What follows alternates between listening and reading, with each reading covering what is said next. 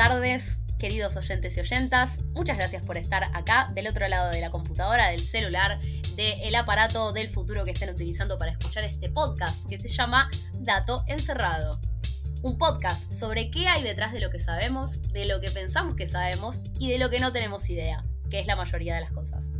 Mi nombre es Melina y cada día me da más vergüenza lo mucho que me gusta el trap. Mi nombre, es, Belén. Así es como empezamos nuestra primera experiencia. Mi nombre es Belén y todos los fines de semana hago jingles con una canción de la infancia. Mi nombre es Rocío y no sé distinguir un violín de un bajo. bueno, como ya se habrán dado cuenta, el episodio de hoy, esperen que voy a apagar la intro porque ya estamos remetidas en el tema, ¿no? Estamos adentro. Estoy un poco transpirada, no sé ustedes. Meli, empezó a hablar y estaba del color de mi uso, ¿te diste cuenta, no? Sí, sí, sí. ¿Le contamos a la gente que mi uso es rojo? Porque si no, no tendría sentido lo que estoy diciendo.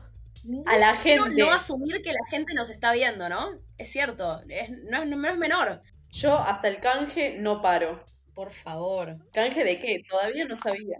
Un sanguchito de amiga. Yo con eso estoy. Claro, boluda. Con un par de medias, aunque sea una media. Una media está bien. Está bien. Solo una quería. Y bueno, las compartimos, nos las vamos eh. turnando, pero algo de canje, el concepto de canje es lo que necesito en mi vida. Convengamos que Adobe una media la alcanzó para hacer un elfo libre. No es tampoco una media. Muy grosa. Pará, pará, pará. Pero este podcast no va a ser de Harry Potter, por más que lo intentamos un montón y tratamos de convencer a Belén muchas veces de que este podcast sea sobre Harry Potter, nos dimos cuenta de que no daba, ¿no, Rob? No va a ser de Harry Potter, pero vamos a hablar, vamos a usar todas las excusas que podamos para hablar sobre Harry Potter. Como ya se habrán dado cuenta, nuestros brillantes no es lectores, es escuchadores, ¿no? ¿Cómo se dice? Oyentes, bien. Esa. Oyentes. Ahí va. Vamos a estar hablando sobre música. Y particularmente no vamos a hablar sobre cualquier música, vamos a hablar sobre un género muy particular, que es el trap o el freestyle, o el freestyle, como le diría Belén. Eh, el freestyle es un género musical que por lo menos yo he descubierto hace, se podría decir, el año pasado o el año anterior, y lo descubrí en una situación muy particular que fue en un cumpleaños de mi hermana, mi hermana menor, que vino con sus amigos a mi casa y de repente estaban componiendo música en vivo. O sea, ellos estaban haciendo como, como una improvisación con instrumentos, pero su instrumento era su cerebro, ¿sí? Ahí salió un poco la ñoña de adentro mío, que siempre está, a veces más dormida que otras veces.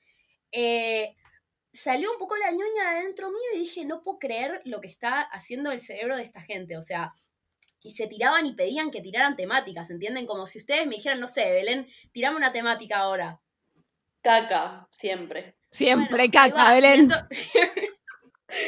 Entonces, sobre esa temática caca, los pibes te construían toda una historia y todo un relato musical que estaba adaptado a un tiempo musical y que además tenía sentido semántico, creo que se dice. Perdón todos nuestros oyentes o escuchantes de, de filosofía y letras. No sé si se dice así, pero lo que quiero decir es que eran oraciones que tenían sentido, que además rimaban y que además iban con el tiempo de la música. Entonces, nada, yo la verdad me caí de culo me pareció fantástico y desde ese día que no puedo parar de flashearme con el trap, con el freestyle y con todo lo que tiene que ver con esta cultura adolescente hermosa y todos los días me da más vergüenza las ganas que tengo de ser adolescente para poder vivir esta época. Tengo una pregunta muy personal. ¿Cuánto de la moda, digo, del vestuario asociado a este género musical influyó en tu nueva pasión? Eh, no voy a afirmar ni negar que mi guardarropas ha sufrido muchas transformaciones en este tiempo. Eh, de nuevo, creo que mi respuesta en relación a todo esto va a ser siempre que me da un montón de vergüenza. No sé ni cómo decirlo, chicas. Ayuda a una niña, algo. Igual, por acá. a favor, ustedes no la vieron a Meli, pero a su favor, eh, uno la ve caminando por la calle cuando se disfraza de trapera y uno se la cree. O sea, yo me la creo. la, la ven sentada en las batallas de freestyle del Recoleta y decís, oiga, ¿sube al stage o se queda? Entonces, ¿a qué viene todo esto? Como les contaba, mi cerebro ñoño de repente se volvió un poco loco eh, y empecé a pensar un montón de cosas a raíz de esto que estaba viendo, ¿no? Principalmente maravillada por cómo es que estaban pudiendo tener tanta creatividad al mismo tiempo. Yo automáticamente lo relacioné con un acto creativo, ¿no? Eh, la creatividad es una cosa bastante loca, eh, y esto es un término muy poco neurocientífico el que acabo de usar, pero me imagino que nosotros ponemos a prueba o ponemos en práctica nuestra creatividad bastantes veces por día, ¿no? No sé qué piensan ustedes, chicas, pero eh, yo, o sea, yo creo que, que, estamos todo el tiempo siendo creativos de alguna manera u otra, haciendo un montón de cosas, desde dibujar y haciendo cosas artísticas hasta encontrar la solución para que la heladera no se abra sola eh, o cómo empujar la puerta para que se abra cuando deja de funcionar y bueno, notarán por todas estas cosas que estoy mencionando que las cosas en mi casa no funcionan muy bien. Eh, pero bueno, no sé qué les parece a ustedes. Sí, hay una parte de nuestro día a día cuando se va de la rutina o, el escaparse a las cosas que nos pasan en general, que implica poner en juego soluciones rápidas y que cuanto más creativas, eh, mejor. No sé si ustedes conocen, pero existía una serie cuando éramos muy chicas que se llamaba MacGyver, en la que básicamente era un chabón eh, solucionando cosas con de la forma menos pensada. Y también había un programa de Discovery del cual yo era muy fanática y no me da vergüenza admitirlo, que era em, del cementerio de chatarra. ¿Cementerio? Sí. Ah, mira. Y que básicamente la gente iba a un depósito de chatarra y les pregunta y les daban una consigna. Tenían que construir, por ejemplo, una aspiradora. Y con las cosas que encontraban en el depósito de chatarra, que obvio justo siempre encontraban la pieza que necesitaban ahí tirada por algún lugar.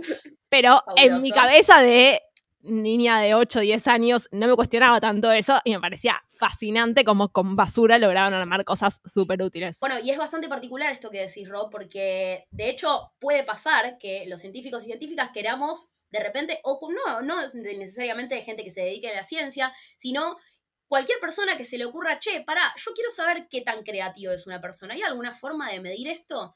Bueno, y parecido a esto que comentás vos del cementerio de chatarras, hay muchos tests para medir creatividad que están relacionados con encontrarle usos a objetos. A vos te dan un objeto puntual, sí, que no necesariamente tiene un uso, o sea, que vos ves, no sé, por ejemplo, un termo como el que tengo ahora en mi mano, bien ahí entender que la gente no nos está mirando, nuestros escuchantes, eh, tengo un termo ahora en mi mano eh, y bueno, el termo tiene una, una, función bastante específica, ¿no? Es bastante conocido. Pero tal vez agarramos un objeto que está más desarmado, que tiene una forma extraña o que no necesariamente conocemos y usamos, y muchos test de creatividad están basados en inventarle usos a estos objetos. ¿Sí? Cuantos más usos de este objeto podés encontrar, los científicos y científicas asumen que está relacionado con tener una mayor creatividad. Pero obviamente la creatividad puede estar relacionada con un montón de cosas. Y así como la creatividad se manifiesta de un montón de formas distintas, a mí me llamó mucho la atención la creatividad que estaban poniendo en juego estos tipos y tipas cuando estaban poniéndose a tirar free, como le decimos los jóvenes. Entonces, eh, un día me puse a investigar un poco, bueno, cuál era la ciencia atrás de esto, ¿no? Porque siempre pasa, o por lo menos a mí me pasa mucho, creo que a ustedes también les debe pasar, que después de trabajar mucho tiempo haciéndose preguntas, eh, las preguntas disminuyen bastante su calidad, o sea, son cada vez más pelotudas, pero son cada vez más frecuentes también, ¿no? Yo siento que me hago varias preguntas por día, por ahí está relacionado también con la cuarentena, pero siento como que la tasa de preguntas que me hago sobre boludeces es bastante alta. Muchas veces las preguntas que me hago ya se las hicieron otras personas. ¿Les pasa eso a ustedes también? Todo el tiempo, jamás original, nunca original. Es como, tengo la mejor idea del mundo, voy a ser millonaria, voy a tener un canje por un sanguchito de miga una vez en mi vida y lo googleo y me aparecen 14 millones de personas que ya buscaron esto y hay 45 foros discutiéndolo vayan a cagar. Yo tengo una pregunta que seguro no se hizo nadie todavía. Es básicamente, no sé si están listas para esto, pero es ¿cuándo vamos a poder juntarnos a tomar birra? Me, pone mal, me pone mal, me, me, me, afecta y creo que no hay ningún paper que te pueda responder eso, no hay ninguna publicación científica que te pueda dar la respuesta, así que como no tiene respuesta no nos importa, ¿no? Es el lema de la ciencia. Bien, eh, bueno, entonces en el tren este de hacerme todas estas preguntas ridículas que probablemente ya a alguien se le habían ocurrido, se me ocurre empezar a buscar cosas sobre freestyle y de cómo funcionaba en el cerebro, ¿sí? De qué pasaba en el cerebro cuando la gente estaba produciendo y estaba haciendo, estaba poniendo en juego este tipo de creatividad, si se puede decir de esta manera. Eh, entonces encontré un trabajo científico que hacía una comparación muy interesante. Básicamente lo que hacían era meter a personas adentro de máquinas que son como escáneres del cerebro. Si De alguna manera nos dicen cómo las señales eléctricas en el cerebro se están moviendo, cómo están conectándose nuestras distintas neuronas, que como ya supongo que saben y si no lo saben se los contamos, ¿qué hay en el cerebro? Neuronas. ¡Neuronas! Sí, muy bien. Hay neuronas en el cerebro y las neuronas se están mandando como señales todo el tiempo y se están conectando de distintas maneras en distintos circuitos. Sí, Belén. Dato no menor, las neuronas son células como las células de la piel, las células de los ojos, las células de un montón de órganos de nuestro cuerpo, solo que tienen formas y características que las hacen particulares, pero son células. Bueno, sí, exactamente. Las neuronas son células, son células que están en nuestro cerebro y además no están solamente en nuestro cerebro, se comunican con distintas partes del cuerpo para poder realizar, para que nosotros podamos realizar distintas acciones. Y además de comunicarse con distintas partes del cuerpo, se comunican entre ellas mediante señales eléctricas. Y hay algunas máquinas que están diseñadas específicamente para poder medir si estas conexiones entre las neuronas están funcionando o no. Para decirlo de una manera sencilla, vamos a poder medir por medio de estas máquinas si están prendidas o están apagadas. Bueno, entonces a partir de estas máquinas que nos ayudan a medir estas conexiones ¿sí? entre, entre las neuronas, algo que se les ocurrió a este grupo de científicos y científicas es meter a un grupo de personas ¿sí? adentro de estas máquinas que permiten medir la actividad cerebral en dos momentos distintos. Uno de esos momentos, ellos están cantando una canción que se aprendieron de memoria de este género eh, musical del que estamos hablando, y en otro de esos momentos, ellos estaban adentro de la misma máquina pero tirando freeze. Ok, ok. Dos cositas. Número uno, para todo nuestro público no adolescente, les aclaramos que cuando Meli dice tirar freeze, se está refiriendo a crear líneas de este tipo musical en el mismo momento en el que le estás cantando, ¿sí? O sea, en realidad un ratitito antes porque si no es difícil. Tanto lío para decir improvisar, ¿no? Le sacó toda la gracia, o sea, estaba buenísimo rapear. Bueno, y entonces la segunda entonces, básicamente lo que están haciendo es intentar ver que si encuentran alguna diferencia, va a ser específicamente por el proceso creativo de tirar freeze y no por cantar freestyle como algo genérico, ¿no? Claro, porque las dos veces estaban cantando, entonces lo único que diferencia una situación de la otra es si están improvisando o si simplemente están repitiendo algo que ya conocían. Perfecto. Entonces, nuestro experimento nos iba a demostrar exactamente cuál era la diferencia entre el momento de tirar freeze y no tirar freeze. Meli todavía está esperando que la llamen para ese experimento. Sí, no, no, no. Mi sueño es hacer experimentos con esta gente, pero bueno, no importa. Eh, en fin, no soy muy buena igual tirando freeze, ¿eh? Dato de color. Me, pongo bastante nerviosa. Qué loco, ¿no? No me, no me lo podía imaginar.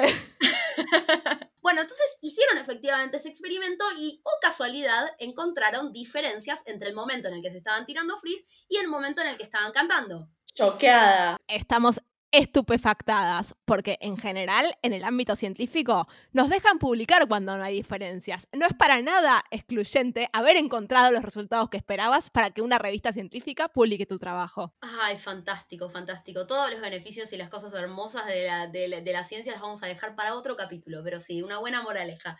Entonces encuentran, o casualidad, encuentran estas diferencias, ¿sí? Y muy resumidamente, estas diferencias a qué apuntan? Apuntan a que el momento en el que las personas estaban tirando freeze, estaban en un momento en el que todos los circuitos relacionados a la inhibición estaban con una actividad muy baja, mucho más baja que la actividad que tienen normalmente. ¿Sí? Entonces, básicamente, para, para decirlo de alguna manera más sencilla, estaban desinhibidos mientras estaban tirando freeze, mientras estaban teniendo un momento de mucha creatividad que baje la actividad en estos circuitos es lo mismo que pasa cuando tomamos alcohol, ¿no? Para nada estamos estimulando que nuestros oyentes y oyentas eh, se pongan a escabiar, pero un poco sí, sí, un poco sí, es lo que ocurre. A nosotros tenemos un montón de situaciones que hacen que baje nuestra inhibición, sí, la actividad de estos circuitos, y uno de esos momentos es también cuando consumimos alcohol o otro tipo de estupefacientes. Bueno, entonces lo que observaron es que estaba relacionado con la inhibición, sí, todo este proceso creativo está relacionado con una disminución en la inhibición que tenían las personas mientras estaban tirándose Y quiero cerrar todo este experimento maravilloso con un concepto que no creo que se haya acuñado en ese momento, sino que debe provenir de todos los estudios anteriores que están más relacionados a la improvisación lírica o improvisación musical, que si lo quiere buscar alguno de ustedes o ustedes, lo pueden encontrar así como improvisación lírica, em, que es, uno de mis conceptos favoritos, o sea, desde el día que lo descubrí yo siento que, me, que quiero que mi vida se adapte más a esto, que es el estado de flow. El estado de flow es un poco lo que caracteriza todo lo que ocurre en nuestro cerebro cuando estamos en un momento de alta producción creativa, particularmente en el mejor momento de producción creativa a mi criterio, que es el momento en el que estamos tirando freeze. Hermoso. Es hermoso, ¿no es cierto? Entonces, los raperos tal vez saben mucho de neurociencia, ¿no? ¿No quieren? ¿Lo, llamamos a vos? ¿Lo invitamos? Para mí a ver qué opina. Para mí algo muy loco, a mí me parece en general eh, los estudios estos de cosas que no están definidas, tipo creatividad, inteligencia, todo eso es una bolsa de gatos increíbles que lo que termina pasando es que se terminan, porque a ver, así como en este caso dijeron, bueno, vamos a medir improvisación en eh, freestyle, puede ser que lo que, sí, freestyle. Bien, gracias. Puede ser, que lo noten, queridos Puede ser que lo que pase en otro tipo de improvisación no sea exactamente igual. Porque claro, no tendría por qué serlo, o al mismo tiempo podría ser parecido, porque uno puede decir, bueno, quizás en realidad lo único que necesitamos para ser más creativos es ser más espontáneos o estar más desinhibidos. Pero algo muy loco que vi que hicieron en una escuela, este experimento es genial, no tanto por el experimento en sí, sino porque este está eh, publicado en una revista que se llama Revista de la Educación Musical. Exactamente, así como escuchan, hay una revista dedicada exclusivamente al aprendizaje de la música. Bien, entonces hicieron un experimento con eh, chicos de colegios secundarios que tenían entre 12 y 14 años. Entonces a todos les hicieron una prueba de flexibilidad cognitiva, que es una em, es algo que hace referencia a la capacidad que tenemos de adaptarnos a ambientes o a situaciones cambiantes. Entonces, perfecto, a todos les hacen la prueba y luego los dividen a la mitad. Un grupo lo que va a hacer es seguir con sus clases de jazz por dos meses y el otro grupo iba a tener las mismas clases de jazz, pero además iba a tener ejercicios de manera sistemática en los cuales iban a tener que improvisar. Y al cabo de esos dos meses les iban a volver a tomar la misma evaluación o la misma prueba en la que se medía flexibilidad cognitiva. Spoiler alert, encuentran diferencias y lo que ven es que a los chicos que les habían enseñado a improvisar les iba mucho mejor. Es como si fuera que tenían una capacidad de adaptación mejor a la que tienen sus pares que simplemente habían hecho o habían tomado sus clases regulares de música. Para, para, para, para. ¿Vos entonces me estás diciendo que estudiar improvisación, es decir, aprender cómo tirarte unos flis, es bueno para la salud? Bueno, en realidad no es tan así. Hay que tener un montón de cosas en cuenta y básicamente hay que hacer muchos más estudios para poder... Bueno, muchas gracias queridos oyentes y oyentas por estar hoy en el día de la fecha con nosotras, aunque no sabemos cuándo es esa fecha, ni cuándo es ese universo, ni si los carpinchos ya dominaron el mundo, lo que sí sabemos es que les deseamos un muy buen eh, fin de semana, tal vez, semana, año, pero sí les deseamos mucho estado de flow. Muchas gracias por acompañarnos hoy. Esto fue Dato un podcast en el que todas hablamos a dos por. ¡Ew! Tenemos nombre. Bueno. Bueno, cerramos el primer este episodio. My oh my. Compartí pantalla, amiga. Comparto pantalla. Vamos a no mandarnos cagadas con esto que estoy a punto de hacer. Y voy a poner stop recording, ¿no? Y yo diría que sí tengo como un poco de miedo, pero siento stop, que stop. Sí, sí, sí. ¿no?